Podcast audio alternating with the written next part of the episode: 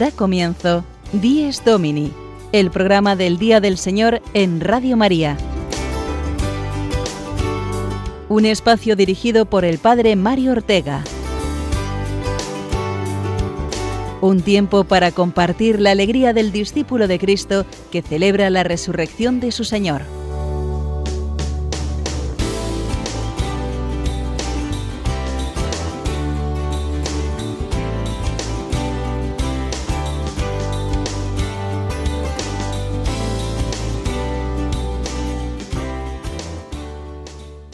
Buenos días, queridos y madrugadores oyentes de Dies Domini. Un domingo más nos damos cita a esta hora para compartir la fe en el día más importante de la semana, para celebrar con gozo nuestra salvación, nuestra vocación a la vida y a la alegría, porque Cristo ha resucitado. Recibid el cordial saludo de quien nos habla el Padre Mario Ortega desde estas ondas de tu emisora amiga, la Radio de la Virgen María. El domingo es un día para agradecer a Dios sus dones y para agradecer también el impulso que el Espíritu Santo da a su Iglesia. Esta semana damos gracias especialmente por el viaje que el Papa concluyó el pasado martes y que le llevó a los países bálticos de Lituania, Letonia y Estonia. Un verdadero ejemplo de iglesia misionera el que nos da el Papa, una iglesia abierta y acogedora que tenemos que saber trasladar también a nuestro nivel, desde nuestras parroquias y movimientos, ser abiertos y acogedores con las personas que se acercan a la Iglesia, a la misa dominical. Y es que el primer paso para que muchos conozcan a Jesús es que se encuentren con personas que realmente les acojan como Él mismo hizo. Y no vale lamentarse. Si el mundo está en tinieblas, Jesús nos ha dicho que nosotros somos la luz del mundo.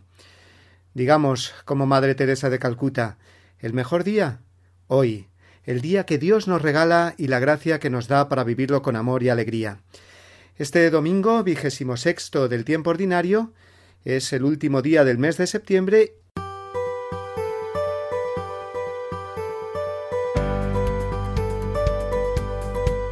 Nuestro Dies Domini de hoy viene marcado, entre otras cosas, por la actualidad que nos llega desde Roma, el sínodo sobre los jóvenes que comenzará esta semana y al que dedicaremos el editorial semanal, y también la entrevista de la sección Firmes en la Fe al final de nuestro programa. Entre medias conoceremos algunos detalles del acuerdo alcanzado esta semana entre el Vaticano y China en el apartado Iglesia desde Roma y también escucharemos a Sonia Ortega, que nos dará pistas de cómo orar mejor con la palabra de Dios. Y hoy tendremos entre nosotros a un invitado muy especial, el cardenal don Carlos Amigo, arzobispo emérito de Sevilla, que compartirá con nosotros su vivencia del domingo, el Día del Señor.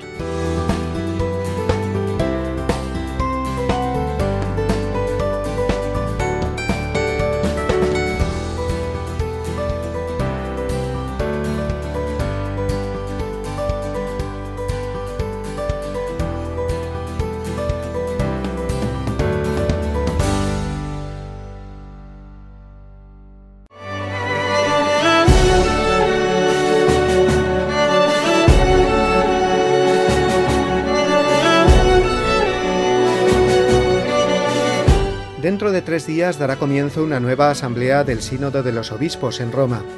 El tema tan urgente como apasionante, los jóvenes, la fe y el discernimiento vocacional. Este año están cumpliendo la mayoría de edad todos los jóvenes que nacieron justamente en el año 2000, con el inicio del tercer milenio. Nuestros jóvenes, por tanto, son ya plenamente del siglo XXI y la Iglesia quiere reflexionar sobre cómo hacer presente a Jesucristo en medio de tanto relativismo, del mundo virtual y de las ideologías que respira nuestra juventud actual. Aunque se haya producido un cambio de época y nos encontremos en una sociedad tecnológica, no nos engañemos ni nos compliquemos. Las preguntas fundamentales del joven son siempre las mismas. ¿Qué sentido doy a mi existencia? ¿Qué papel juega Dios en mi vida, en mi historia? ¿Cuál es mi lugar en la sociedad? ¿Se puede poner todo el corazón en un gran ideal comprometedor y definitivo? Los ideales del joven son siempre muy grandes, como lo han recordado en todo momento San Juan Pablo II y ahora el Papa Francisco al hablar a la juventud del mundo. Al joven siempre le van a atraer la autenticidad, la verdadera amistad, la alegría de superar grandes retos. Va inscrito en su corazón aunque en nuestro mundo actual tanto anestesia y despersonaliza este corazón. Por otro lado, la respuesta de la Iglesia es siempre la misma, mejor dicho, el mismo, Jesucristo, el único siempre nuevo, el siempre atrayente para todos, con toda la exigencia liberadora que propone el Evangelio y que encaja perfectamente con las preguntas y los grandes ideales que son el perenne reto de los jóvenes. Sabiendo que las preguntas de los jóvenes y la respuesta de la Iglesia son siempre las mismas, el sínodo buscará caminos para que el joven de hoy, tan dispuesto a seguir a un Instagramer, un youtuber, un deportista o un cantante, conozca y pueda seguir a Jesucristo. Caminos para que el joven se sienta personalmente amado y comprendido por Dios, que es siempre amigo, que no viene a quitar nada de lo bueno que hay en él, sino a darle todo lo que le falta.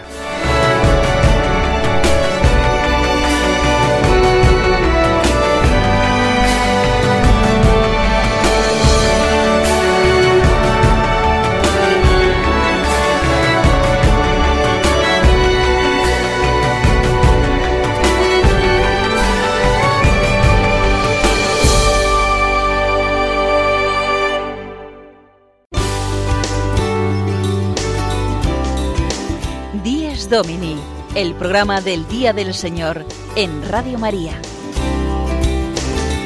Un tiempo para compartir la alegría del discípulo de Cristo que celebra la resurrección de su Señor.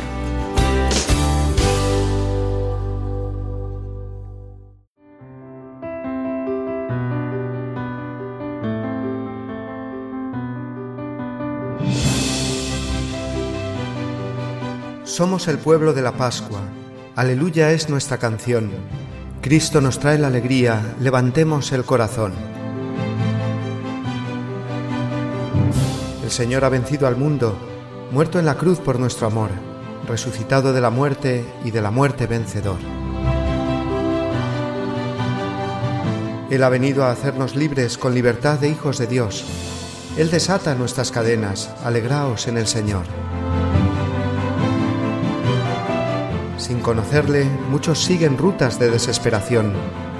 No han escuchado la noticia de Jesucristo Redentor. Misioneros de la alegría, de la esperanza y del amor, mensajeros del Evangelio, somos testigos del Señor.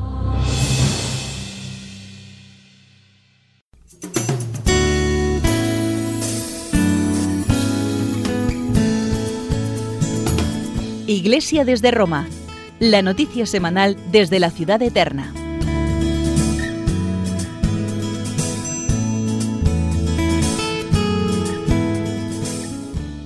Esta semana han estado muy presentes en las noticias de la Iglesia y de todo el mundo los católicos de China, debido al acuerdo firmado entre la Santa Sede y el gigante asiático. La Iglesia en China, recordémoslo, ha sufrido grandes persecuciones y ha conocido la prisión y el martirio en muchos de sus obispos y sacerdotes. La diplomacia vaticana ha alcanzado ahora este acuerdo provisional y revisable con el fin de que la Iglesia en China goce de unidad y de reconocimiento visible de la autoridad del Papa por parte de todos. Vamos a escuchar el siguiente servicio informativo de nuestros amigos de Ron Reports, que nos resumen los aspectos principales de este importante acuerdo. Después de décadas de conversaciones, China y la Santa Sede han alcanzado un acuerdo provisional para nombrar nuevos obispos. Solo 48 horas antes, el número 2 del Vaticano ya dejó intuir que el acuerdo era inminente. esperamos que se pueda Esperamos que se pueda llegar a la firma de este acuerdo en no demasiado tiempo. Para esto llevamos años trabajando. El acuerdo ha sido firmado en Pekín este sábado 22 de septiembre, 67 años después de la expulsión del representante papal y de la ruptura de relaciones diplomáticas. El acuerdo es provisional y será periódicamente revisado. Permitirá que el gobierno proponga un candidato y que el Papa decida si aceptarlo o no. En 1957 el régimen chino creó una iglesia católica patriótica que no reconocía la autoridad del Papa desde entonces ha nombrado a sus propios obispos. En diciembre de 2017 había 101 obispos en China. De ellos, 65 eran de la iglesia dependiente del gobierno y 36 de la comunidad clandestina, que rechazaban el control del Estado. Por eso las otras dos grandes novedades de este acuerdo es que ahora todos los obispos chinos están en comunión con Roma y que por primera vez Pekín reconoce una autoridad al sucesor de Pedro. El acuerdo no es perfecto porque no reconoce al Papa autonomía total en el nombramiento, pero es un buen resultado y aparentemente mejora la situación de los 12 millones de católicos chinos.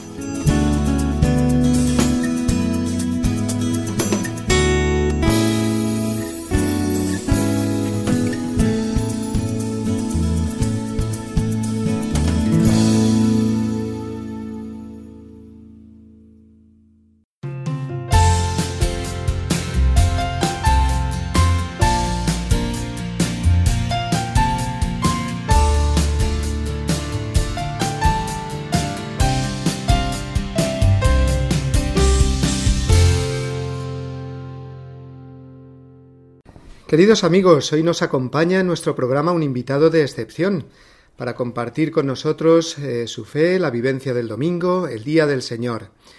Es franciscano, arzobispo y cardenal de la Iglesia. Don Carlos, amigo, buenos días. Buenos días. ¿He dicho bien por este orden? Franciscano, arzobispo y cardenal. Sí, además es, tenemos un poco la trayectoria de mi vocación y del ministerio que se me ha encomendado en la Iglesia.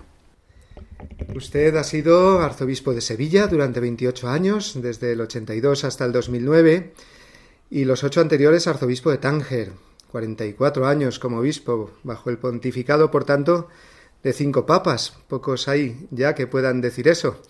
Con esta larga trayectoria como pastor, ¿Cómo ha sentido usted eh, la acción del Espíritu Santo sobre la Iglesia en estas últimas décadas? La acción del Espíritu Santo, más que sentir, eh, se vive. Eh, muchas veces he repetido, especialmente hablando a niños o a jóvenes, que es difícil explicarles la acción del Espíritu Santo, una copla que hay rociera. Dice que el amor es invisible, como la cara del viento que no se ve ni se toca, pero te quema por dentro.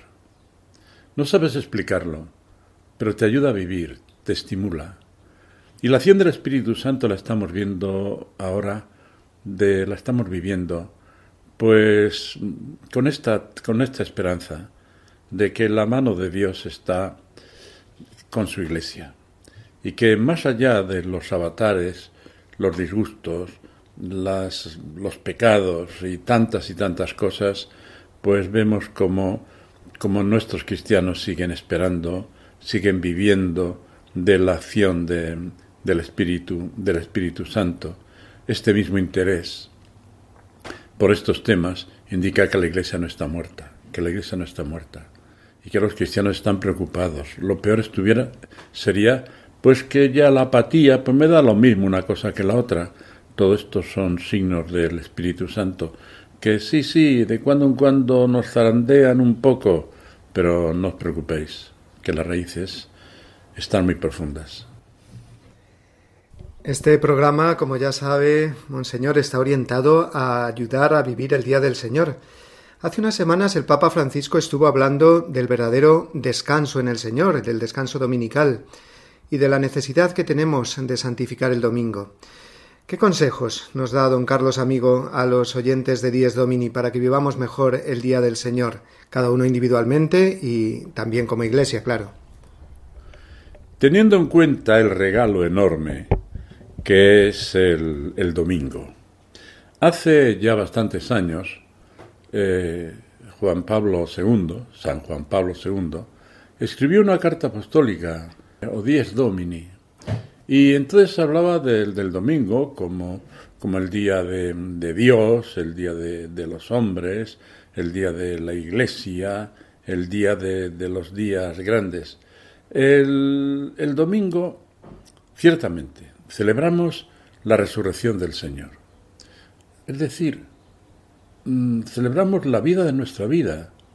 Si Cristo no hubiera resucitado sería pues vano todo.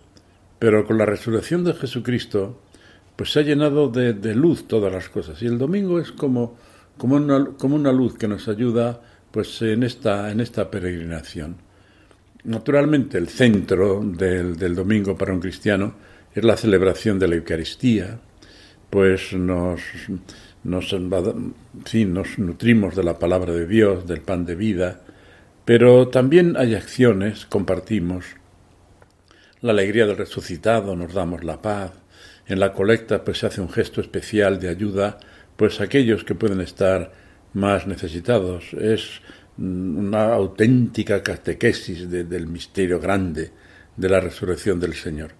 Y aparte de esto hay unos elementos fundamentales en la celebración del domingo, que es la familia, que es la familia. Es lo más querido, lo más próximo, eh, lo más preocupante. Y entonces lo, famoso del padre, la familia que reza unida, permanece unida, pues ciertamente, ciertamente. Uno da una alegría muy grande cuando uno ve a los padres con sus hijos allí en la, en la iglesia. Ellos, pues los pequeñitos no entienden, pero saben que algo es, importante, que en el domingo hay algo que de lo que no se puede prescindir y después este celebrarlo con, con la familia.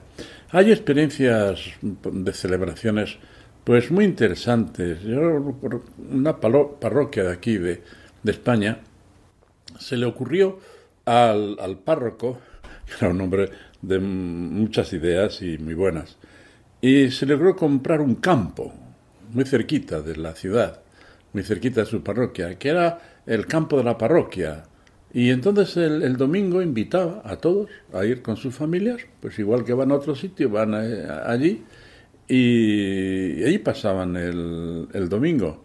Y le resultó muy bien, muy bien, muy bien, porque especialmente a muchas familias pues que no pueden hacer otros desplazamientos, otras cosas. Después he visto también en algún otro país, pues que sí, la parroquia estaba en el centro y alrededor era era bueno, había de todo, había hasta hotel, había, decir, era un complejo enorme en Estados Unidos, era enorme. Y entonces, sí, sí, allí pasaban, pues la gente iba a pasar el domingo. Otra experiencia, esta ya de otro estilo, fue en África, en Nairobi, pues me llamaba la atención la cantidad de gente que había en la catedral el, domingo. Y, pero que estaban todo el día allí. Y el canal Otunga, me acuerdo que entonces, era allí. Y le yo, pues me, vamos, me agrada esta... Y decía, es que la gente viene a pasar el día aquí en la iglesia.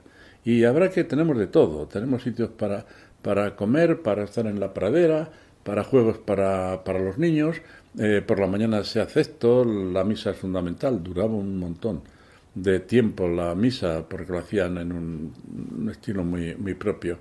Es decir, que no era simplemente algo que se hacía, será un día que se vivía. Y yo creo que esta es la significación grande del domingo.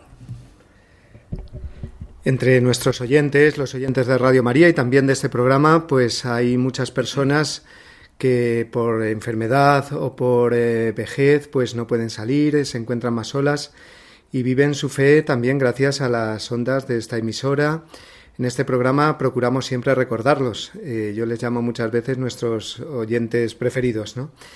¿Y qué les diría, Monseñor Carlos Amigo, cardenal de la Iglesia Católica, a todos estos oyentes que nos están escuchando ahora, que viven su fe, que a lo mejor no pueden salir, como digo, por enfermedad o por vejez, pero viven su fe gracias a la radio? ¿Cómo se transmite esa fe y cómo pueden vivirla? Pues quiero darles un testimonio personal. Pues estando en, Venezuela, concretamente hace relativamente pocos años, tuve un accidente, un accidente doméstico, pero en fin, pues unos cuantos huesos que quedaron así y el único remedio es estar pues mucho tiempo en, cama. Y no saben ustedes lo que me ayudó Radio María. El poder rezar allí, no podía yo casi ni moverme para coger el, breviario, la celebración de la misa, los comentarios que había, la, música. Eh, pues yo creo que, que la radio tiene, tiene ese, prodigio de acercarnos a las cosas, a la verdad, en este caso, a, a Jesucristo, y además, pues que nos ponemos nosotros el escenario. Eh, la radio nos da el sonido, pero la vista nos rodan las, las imágenes y entonces uno, pues la radio como te, te, te, hace sentir la presencia de Cristo que caminaba en Palestina, en esta cosa o en, o en la otra. Después eh, también es una, una, escuela, una escuela grande. Eh, hay, por ejemplo, programas de, yo recuerdo la explicación del catecismo, eh, otros, otros programas que eran, pero muy útiles, muy útiles, y no solamente, diríamos, para los cristianos de a pie, sino para aquellos que tenemos pues que ejercer algún tipo de, de magisterio.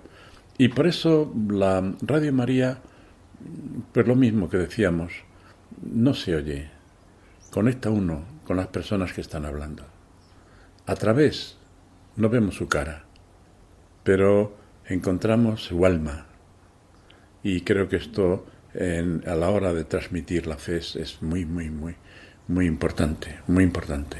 Dice que la fe se, se transmite por el oído y al oído llega la, la palabra. Fíjense ustedes, qué definición más bonita para una, para una emisora como Radio María. Bien, pues muchísimas gracias, eh, don Carlos Amigo, arzobispo emérito de Sevilla, cardenal de la Iglesia Católica que aunque mérito, pues lo vemos lleno de energía, de actividad, atendiendo pues muchas, eh, muchos requerimientos pastorales y le damos las gracias por ese testimonio también de vida, de entrega alegre, generosa a todos. Así que muchísimas gracias, don Carlos, y seguimos pidiendo por usted para que el Señor le dé pues mucha salud y muchas ganas de transmitir al Señor. Felicidades a Radio María, que nos hacéis mucho bien, mucho bien. Yo le escribí al director en aquella ocasión. No saben ustedes el consuelo que era para mí, el poder estar tan cerca de las cosas de Dios en aquellos momentos de, soledad. Feliz domingo a todos.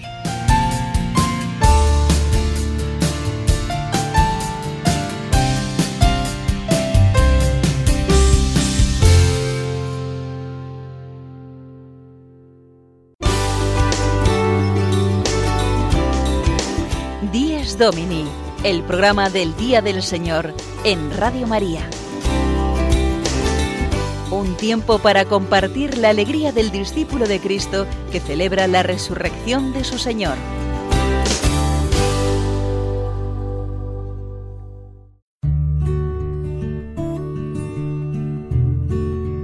El domingo es para el cristiano un día bendecido y santificado por Dios, o sea, separado de otros días para ser, entre todos, el día del Señor.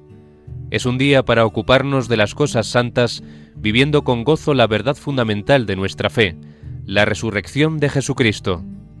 De la exhortación Dies Domini de San Juan Pablo II.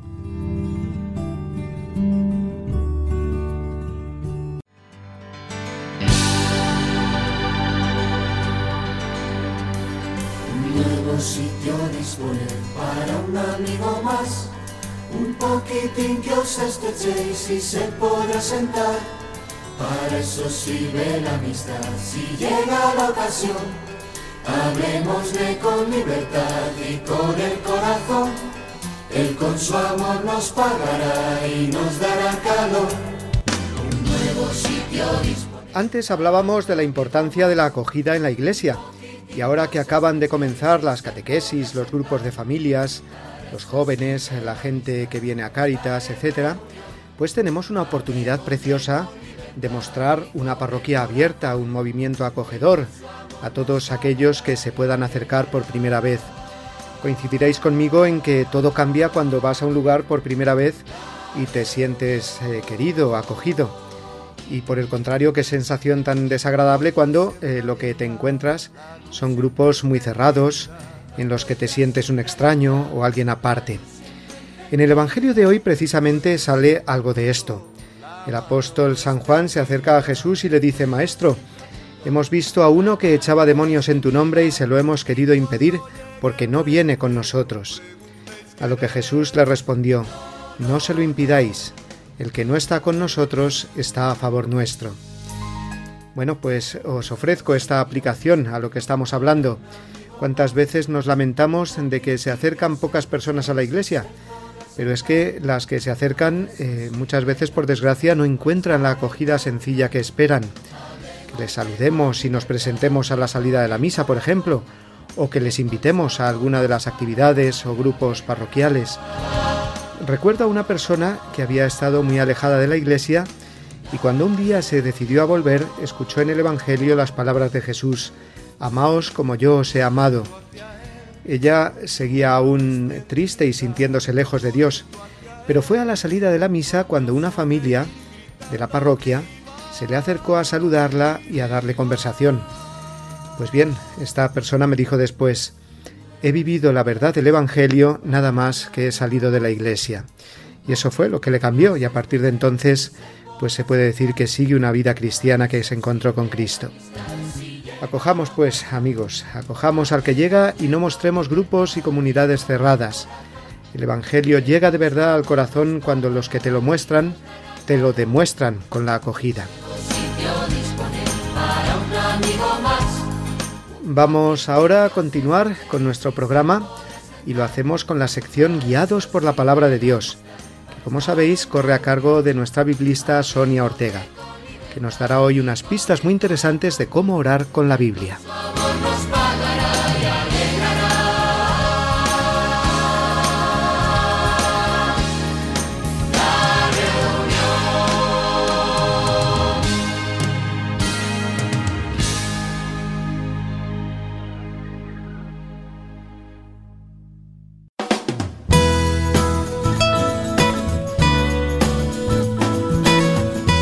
Guiados por la palabra de Dios.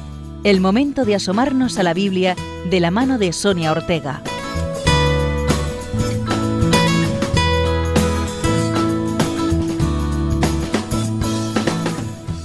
Buenos días, queridos oyentes de Radio María. Nuestra sección de hoy la vamos a dedicar a algo muy práctico, cómo orar con la Sagrada Escritura. Esta acción cotidiana, tan importante en la vida de un cristiano, a veces no resulta tan sencilla. Como bien sabemos, la Sagrada Escritura es un libro inspirado por Dios, que encierra infinitas riquezas para nuestra fe y nuestra vida. Cada texto contiene una sabiduría que no se limita simplemente a las palabras escritas. Por eso es necesario, en primer lugar, invocar al Espíritu Santo. Hay que comenzar nuestra oración invocando la presencia del Espíritu Santo, para que ilumine nuestro entendimiento y nuestro corazón.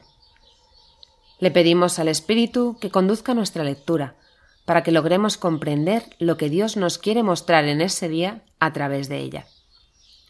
Como dice el apóstol San Pablo en su carta a los romanos, el Espíritu viene en auxilio de nuestra debilidad y nos enseña a orar como conviene. Fue el Espíritu Santo el que inspiró a aquellos que la escribieron. Por eso es tan importante ponernos en su presencia, para que, como dice también Dei Verbum 12, podamos leerla con el mismo espíritu con el que fue escrita. Una vez en la presencia del Espíritu Santo y con el relato o capítulo que vayamos a leer, necesitamos en primer lugar situarlo en su contexto.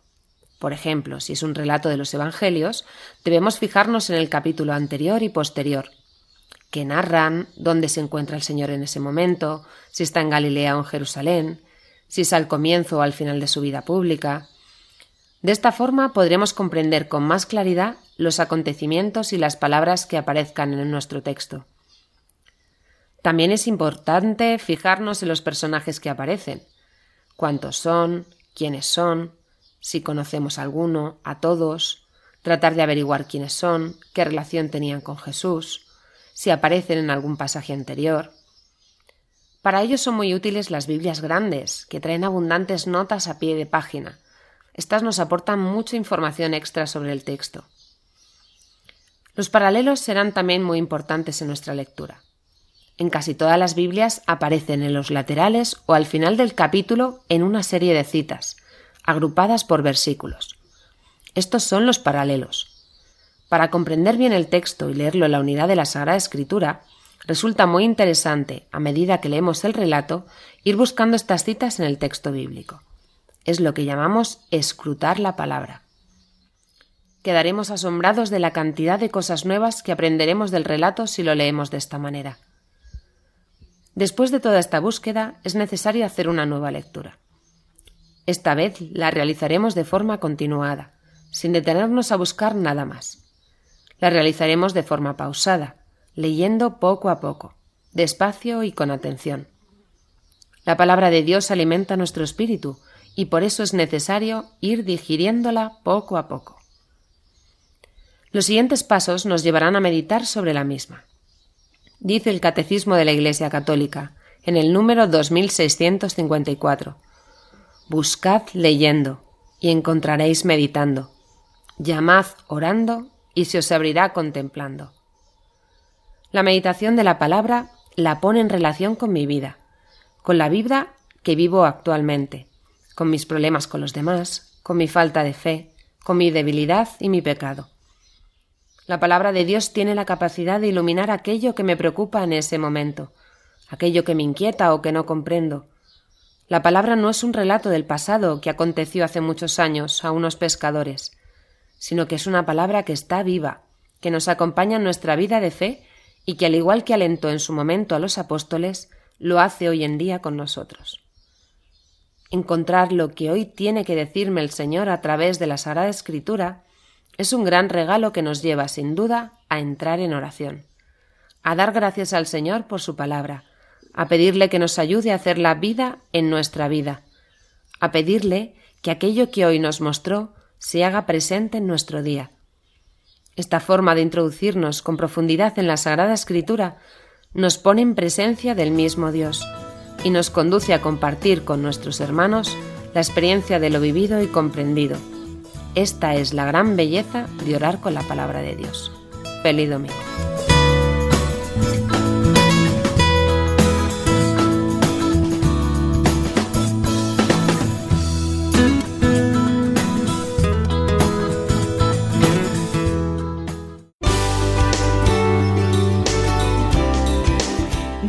Domini, el programa del Día del Señor en Radio María. Un tiempo para compartir la alegría del discípulo de Cristo que celebra la resurrección de su Señor.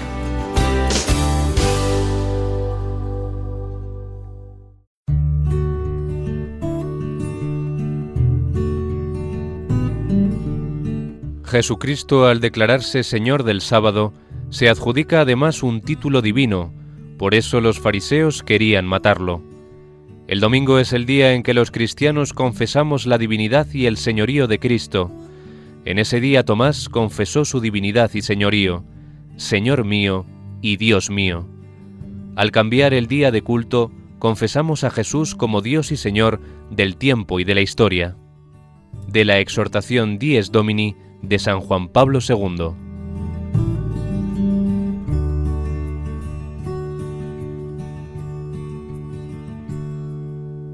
Mañana comienza el mes de octubre y lo hace cada año con la celebración de tres fiestas litúrgicas que nos recuerdan que el camino del cristiano no es otro que el de la sencillez y la confianza en Dios. Concretamente mañana, día 1, celebramos una santa muy pequeña y muy grande.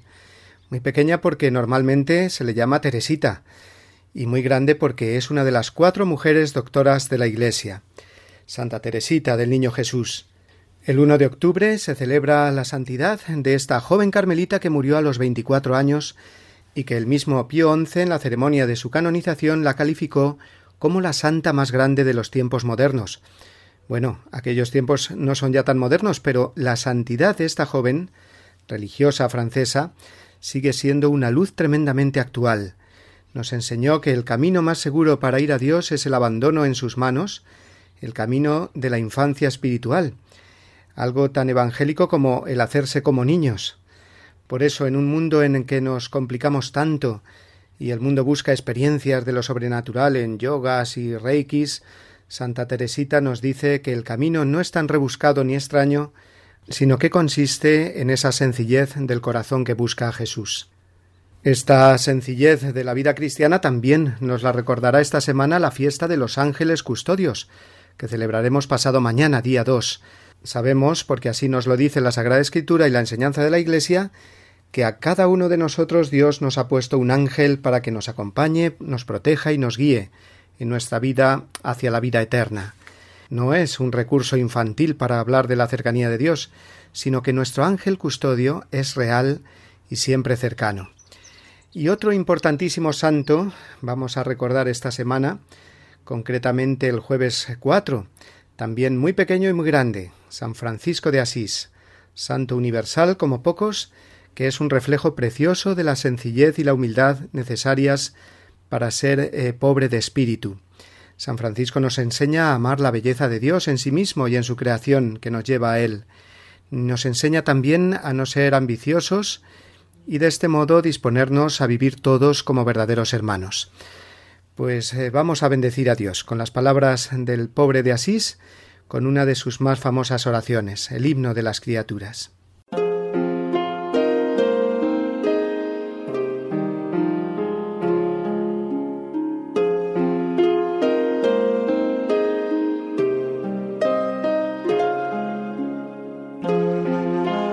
Omnipotente, altísimo, bondadoso Señor, tuyas son la alabanza, la gloria y el honor. Tan solo tú eres digno de toda bendición, y nunca es digno el hombre de hacer de ti mención. Loado seas por toda criatura, mi Señor, y en especial loado por el hermano Sol, que alumbra y abre el día, y es bello en su esplendor, y lleva por los cielos noticia de su autor. Loado seas por toda criatura, mi Señor, y en especial loado por el hermano Sol, que alumbra y abre el día, y es bello en su esplendor, y lleva por los cielos noticia de su autor.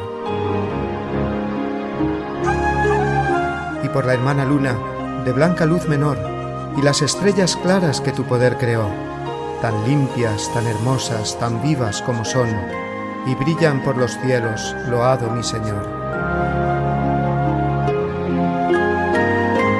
por la hermana agua, preciosa en su candor, que es útil, casta, humilde, loado mi Señor.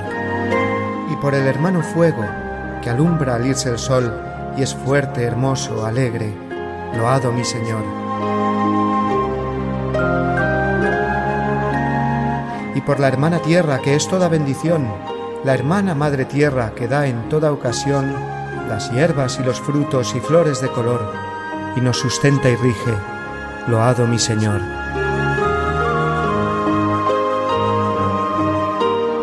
Por los que perdonan y aguantan por tu amor los males corporales y la tribulación, felices los que sufren en paz con el dolor, porque les llega el tiempo de la consolación.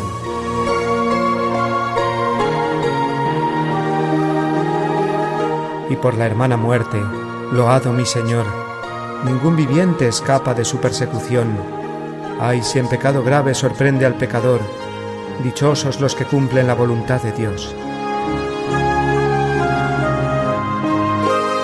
No probarán la muerte de la condenación. Servidle con ternura y humilde corazón. Agradeced sus dones, cantad su creación. Las criaturas todas, load a mi Señor. Amén.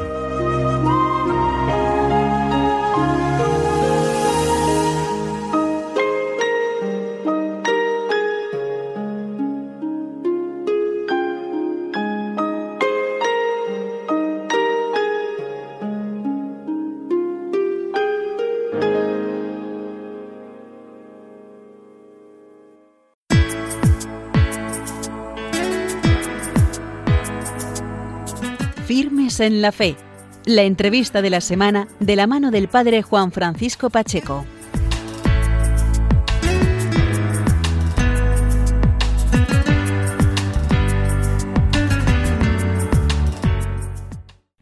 Buenos días amigos de Radio María, bienvenidos un domingo más a este espacio del programa Dies Domini, a la entrevista de la semana. Queremos dedicar la entrevista de este domingo 30 de septiembre para hablar de la decimoquinta Asamblea General Ordinaria, el próximo sínodo, que comenzará el día 3 de octubre y, con, y que concluirá el próximo 28 de octubre. En esta reunión mm, será eh, una reunión del Papa con los obispos del mundo para hablar de los jóvenes, porque el título del que, lleva este sínodo es eh, Los jóvenes, la fe y el discernimiento vocacional. Eh, se hablará y se, trabaja, y se trabajará eh, acerca de lo que los jóvenes piden y de lo que la Iglesia pide a los jóvenes. Por este motivo, tenemos con nosotros al otro lado del hilo telefónico a una joven gallega que participó el pasado mes de marzo, desde el 19 al 24 de marzo pasado, ella participó en la reunión presinodal que tuvo lugar en Roma. Ella es Cristina Cons, trabaja en la Delegación de Juventud de la Archidiócesis de Santiago de Compostela y está con nosotros a través del teléfono para compartirnos esa experiencia de la reunión presinodal.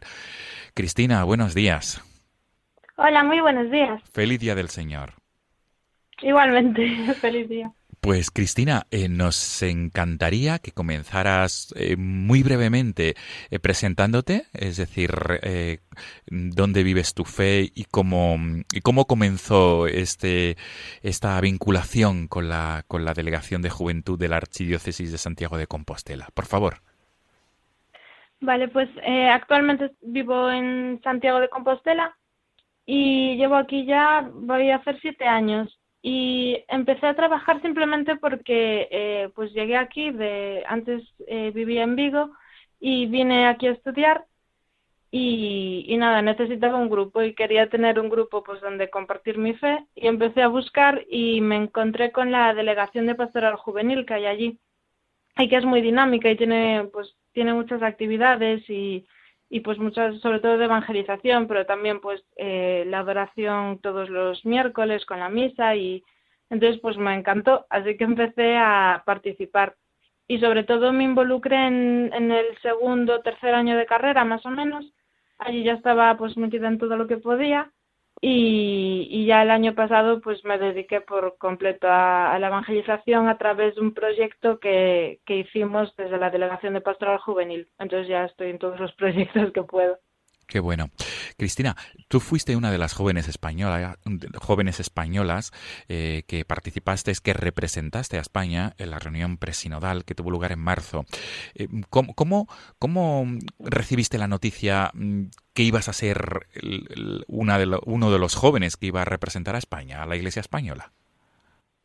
Pues eh, fuimos, bueno, eh, sabía que podía ser una de ellas porque antes nos, eh, nos convocaron un encuentro en Valladolid a, a, pues un representante por cada comunidad eclesial y entonces eh, yo fui desde Galicia, también había ido otro chico, que a nosotros nos tocaron dos personas, y, entonces fuimos a Valladolid y allí pues nos estuvimos trabajando los temas del, del presínodo y así. Y después eh, de esos que fuimos seleccionaban a dos, entonces pues a mí me llamó por teléfono un día Raúl Tinajero y me dijo que, que iba a ser yo una de ellas. Y la verdad es que me hizo, me hizo mucha ilusión, o sea, ilusión sobre todo porque tenía muchas ganas de, de trabajar en eso y, y de poder participar, o sea, pues ya había participado con, con el cuestionario, pero eh, es una cosa que me hace mucha ilusión este sínodo, porque yo tengo como muchas expectativas, entonces eh, ya las tenía antes, entonces estaba como muy ilusionada porque sabía que iban a salir cosas grandes y me encantaría o sea, pues tenía mucho deseo de poder colaborar en lo más posible, entonces pues ya saber que iba a Roma pues ya fue un puntazo. Desde luego. desde, luego, te has referido al sacerdote don Raúl Tinajero, que es el responsable de juventud en la, en la Conferencia Episcopal Española. Eh, mm, Cristina Cons, ¿y cómo nos puedes resumir, por favor, el, lo que los jóvenes pedíais en esa reunión presinodal, en ese encuentro presinodal en Roma eh, el pasado mes de marzo. ¿Cuáles eh, fueron y cuáles son los puntos más a tener en cuenta? Pues el punto principal fue el tema de la comunidad y, esto se tocó en todos, porque hubo como tres bloques de trabajo, pues en los tres bloques de trabajo que tuvimos sobre cómo son los jóvenes, cómo el discernimiento vocacional y cómo debería ser la iglesia, en los tres constantemente se hacía referencia a la comunidad. Entonces, demandamos mucho, o sea, necesitamos verdaderamente un espacio que sea donde nosotros podamos ser con otras personas. Entonces, la fe no se puede vivir sola y, cuanto más tiempo está pasando, más difícil es de vivir. Entonces, realmente necesitamos un espacio que va más allá de lo que son algunas eh, parroquias o así, ¿no? Pues que es verdad que, que a veces tú puedes estar yendo a, misa desde hace 10 años y no tener ni idea de cómo se llaman las personas con las que con las que vas a la iglesia. Entonces, necesitamos comunidades verdaderamente vivas. Entonces, sí vimos, o sea, es verdad que se dijo que, que personas de algunos movimientos o grupos, pues sí que ellos eh, viven en comunidad, pero las personas que somos, que pues no tenemos un carisma o una llamada a una, a un movimiento concreto así, sino que pues a la diócesis o a la parroquia, eh, pues a veces sentimos esa carencia de no tener esa comunidad. Entonces eso fue como lo más central en todo. Luego también se habló, eh, se mencionaba a veces, pues, bueno, bastante, que los jóvenes no somos los protagonistas en muchas cosas en la iglesia, que no se nos da el protagonismo.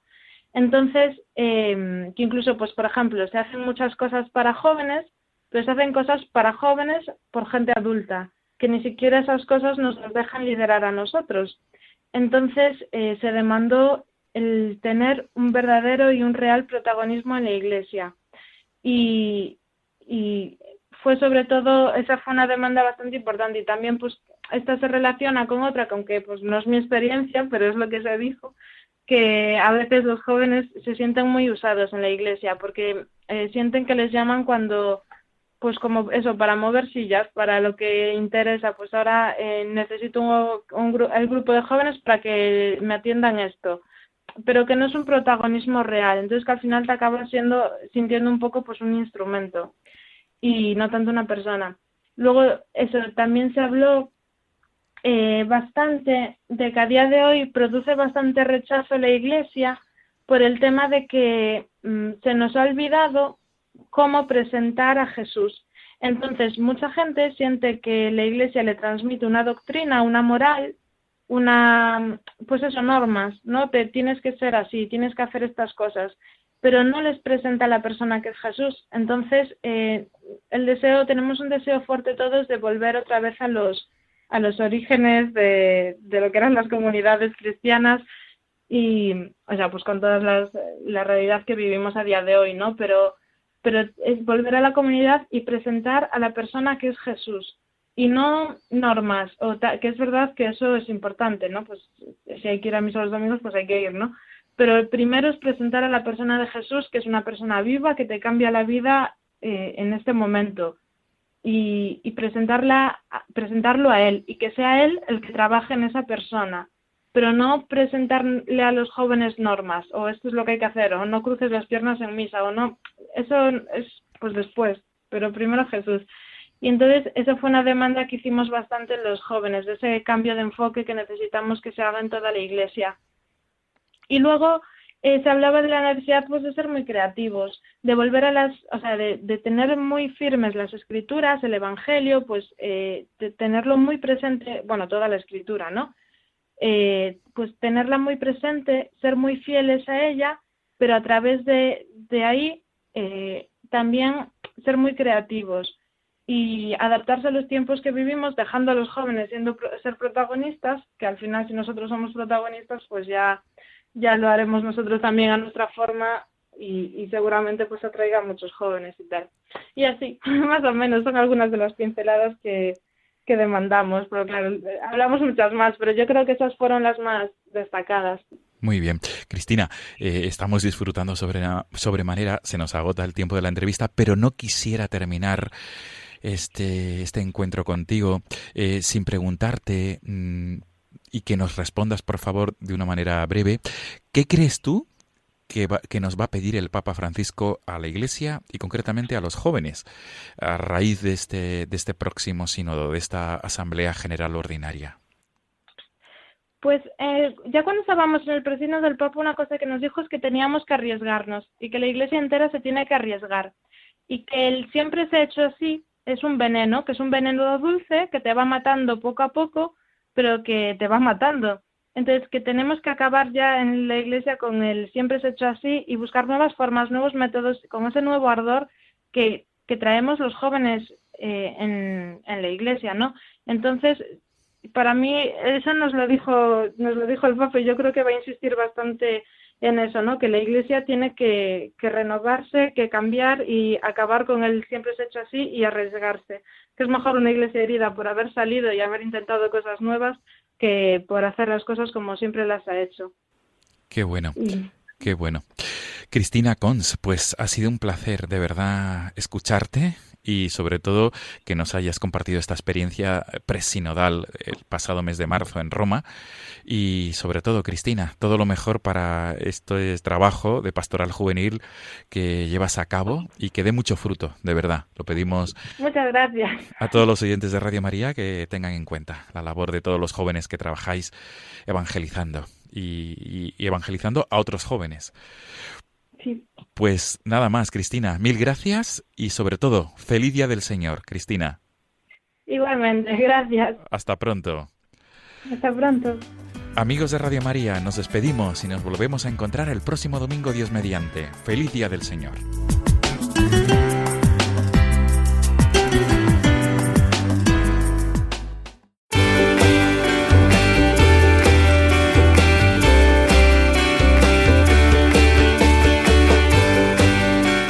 Esta entrevista de nuestra sección Firmes en la Fe hemos vuelto a recordar este importante evento eclesial que comenzará esta semana, el Sínodo de los Obispos sobre la Juventud, la Fe y el discernimiento vocacional. Y para que no nos olvidemos de rezar estas semanas que durará, por los obispos, sacerdotes y jóvenes laicos que junto con el Papa Francisco irán elaborando el documento final, en el que podremos encontrar una guía pastoral eficaz para revitalizar la evangelización de los jóvenes de nuestra sociedad. Además, eh, mañana comenzamos el mes de octubre, mes de las misiones y de los misioneros, que tendrá su culmen en la celebración del Domund el día 21. Y también es el mes del Rosario, recordémoslo, la oración mariana en la que vamos recorriendo con la Virgen los misterios principales de nuestra fe. El domingo que viene, día 7, es precisamente el día de Nuestra Señora del Rosario y será ahí eh, donde os presentaremos a algunos colaboradores nuevos de nuestro programa para este curso. Nuestro programa incorporará importantes novedades y también nuestra emisora, ya que podréis escuchar la presentación de la nueva programación de Radio María el próximo sábado en un programa especial, que será de 5 a 7 de la tarde. Todo esto para ayudarte y ayudarnos todos a vivir mejor nuestra fe, de la mano de María, y al servicio a través de las ondas de la nueva evangelización. Recibid todos una bendición enorme, junto con el deseo cordial de que paséis una muy feliz semana. Queridos amigos, hasta el domingo que viene, si Dios quiere.